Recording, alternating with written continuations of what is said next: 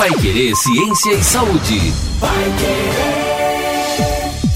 Olá, seja muito bem-vindo de volta a você que confere os nossos podcasts nas plataformas digitais do paiquerer.com.br ou então no Spotify, você que nos acompanha também aqui nas plataformas, nos agregadores né, de podcast, que você ouve as músicas, os seus podcasts de preferência, então Google Podcast, Apple Podcast, em todos esses lugares você confere o Pai Querer Ciência e Saúde, o nosso programa de toda segunda-feira às três da tarde com a doutora Luana Cosentini e hoje nós vamos falar sobre a pele, as maneiras, os cuidados com a pele. E primeiro, doutora, a gente gente tem que falar um pouco do que é a pele, né? E por que tantos cuidados nesse órgão do nosso organismo. Isso mesmo, Bruno. Então, só para lembrar, a pele, ela não é só um órgão que a gente olha para ela e vê se tá, a pele está bonita ou a pele não está bonita.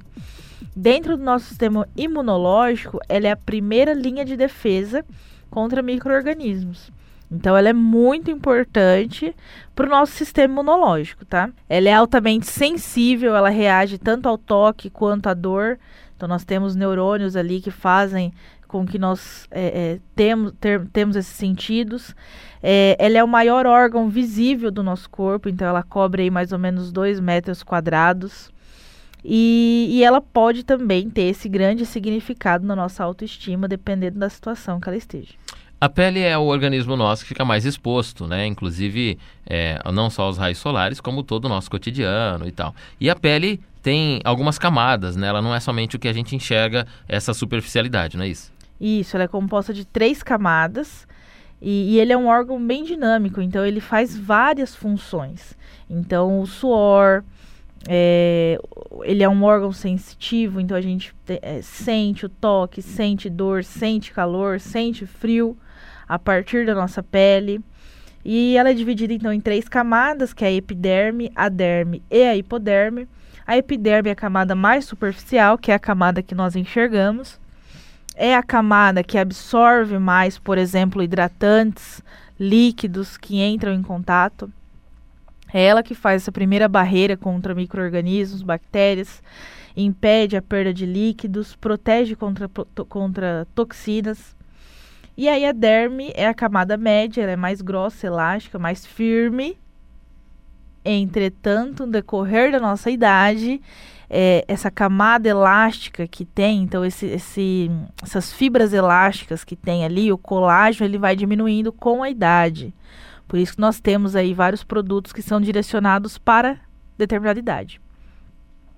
E depois a hipoderme, que é a camada mais interna, que ela é uma camada de tecido adiposo mesmo, e ela vai armazenar energia e vai funcionar como um isolante para o nosso corpo. Essas três camadas, então, que formam a pele, precisam de cuidados, né? Aliás, nós devemos cuidar da pele em todas as fases da nossa vida, desde a infância até a fase adulta. E aí nós temos separados aqui cinco maneiras para a gente cuidar da pele que não tratam somente da estética, da beleza, como a doutora colocou, fazem parte aí do cuidado com a nossa saúde, sendo a pele esse primeiro filtro aí dentro do nosso organismo, né?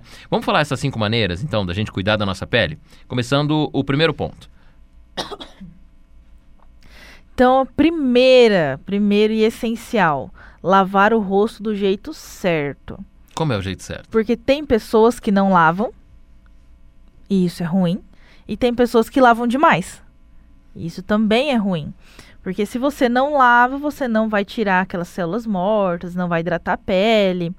E se você lava demais, você vai fazer com que a pele produza cada vez mais oleosidade. Então a gente tem que lavar o rosto, sim, mas do jeito certo.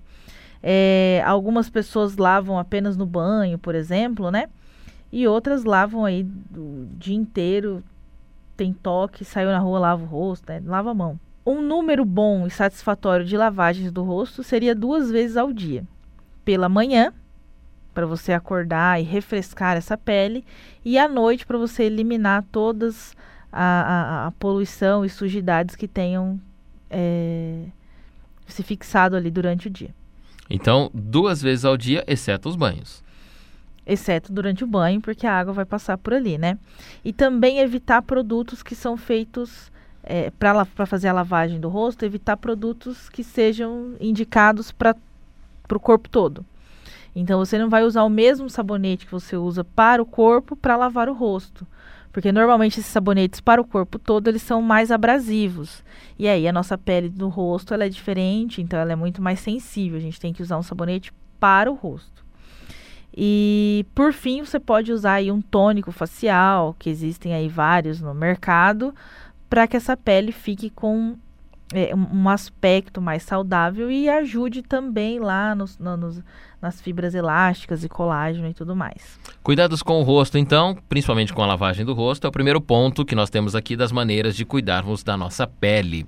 Segundo ponto. Segundo ponto, manter a pele hidratada.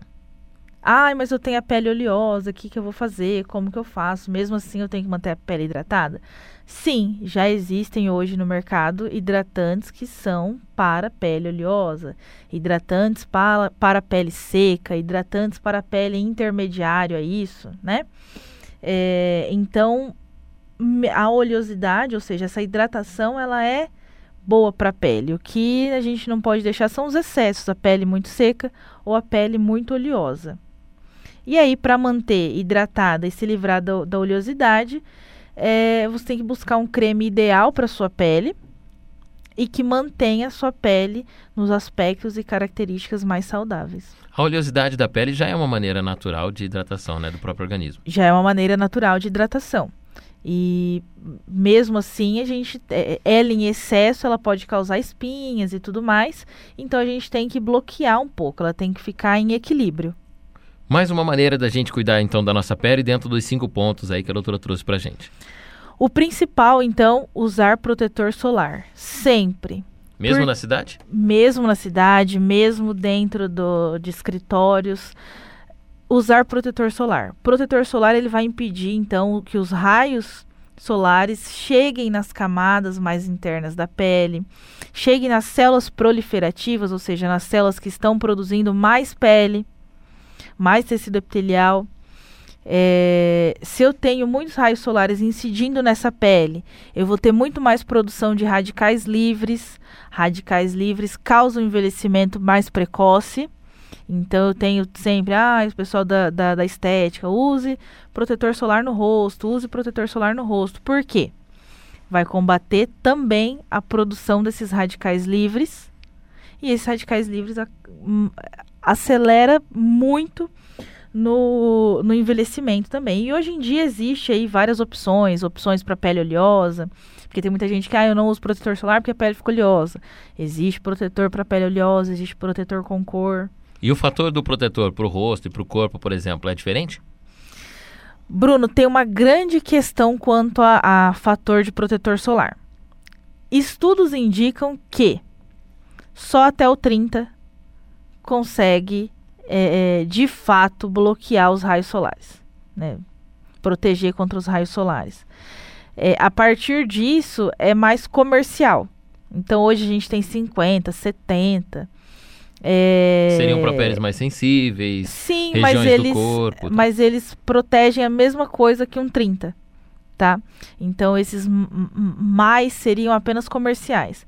Porque se você pegar um bom protetor solar, ele vai só até o 30. Muito bem, estamos acompanhando as cinco maneiras de ter cuidados com a pele. Doutora Luana Cosentini trouxe pra gente. Agora o quarto ponto, pra gente cuidar da pele. Quarto ponto, sempre remover a maquiagem. É importantíssimo, muita gente acha é, é, que só passar a maquiagem vai deixar a pele muito mais bonita, né? Tem seus benefícios, sim, mas também ela é responsável por entupir os poros e causar muitos problemas, principalmente como cravos e espinhas. E então é importante remover esses resíduos. Se você não consegue fazer isso logo após chegar em casa, tudo mais, pelo menos antes de dormir. Naquela última lavagem do, do rosto antes de dormir, à noite, no noturno, é, passar um demaquilante, uma água micelar, um sabonete indicado para o rosto, e você já faz a limpeza por completo. Então quem usa maquiagem deve sempre manter o rosto limpo e após aí é, o uso dessa maquiagem deve retirar totalmente. Totalmente. Último ponto, quinto das maneiras de cuidar da pele. O último ponto é, é um ponto bem complicado, assim, porque muita gente acha que só passar protetor solar resolve, que só lavar a pele do jeito certo resolve, que a maquiagem vai curar tudo, vai te deixar linda, maravilhosa, mas a gente tem um anti-envelhecimento natural que é uma vida saudável. Então não adianta nada você usar o melhor creme do mundo, o mais caro para hidratar, a maquiagem mais sofisticada que não vai te trazer cravos e espinhas se você é, não tiver uma vida saudável, hábitos saudáveis. Então, a boa alimentação, sono adequado, atividade física é essencial para manter uma pele jovem e mais bonita. Então, se você cuidar do corpo como um todo, né, da alimentação, tudo reflete, óbvio, na pele, você também tem uma pele melhor. Com certeza. A alimentação, é, uma, uma, uma alimentação saudável, ela vai auxiliar não só na pele, como nos cabelos. Então, tem muita gente que passa vários produtos, fazem várias. É, é, procedimentos no cabelo, mas o básico do básico. Se alimentar bem, é, ter uma vida saudável, fazer ex exercícios físicos, não ser sedentário e beber muita água, muita água, porque a água ela vai nos hidratar, vai deixar tudo hidratado. E aí isso vai deixar a pele muito mais bonita e jovem. Olha, então, você que está nos ouvindo, nós falamos aqui das maneiras de ter cuidados com a pele, descrevemos um pouquinho também no começo as camadas da pele, né, o porquê de todos esses cuidados, e esse foi o nosso assunto de hoje no Pai Querer Ciência e saúde. Nós esperamos você toda segunda-feira, tá? No nosso próximo podcast, você também é nosso convidado. Aliás, compartilhe você também nas redes sociais com amigos, com todos que gostam da área da saúde ou que precisam ouvir esse podcast que você acabou de ouvir também para se informar um pouco mais sobre a saúde, principalmente. Doutora Lona Consentini toda segunda-feira com a gente e no próximo podcast a gente espera você também. Até lá.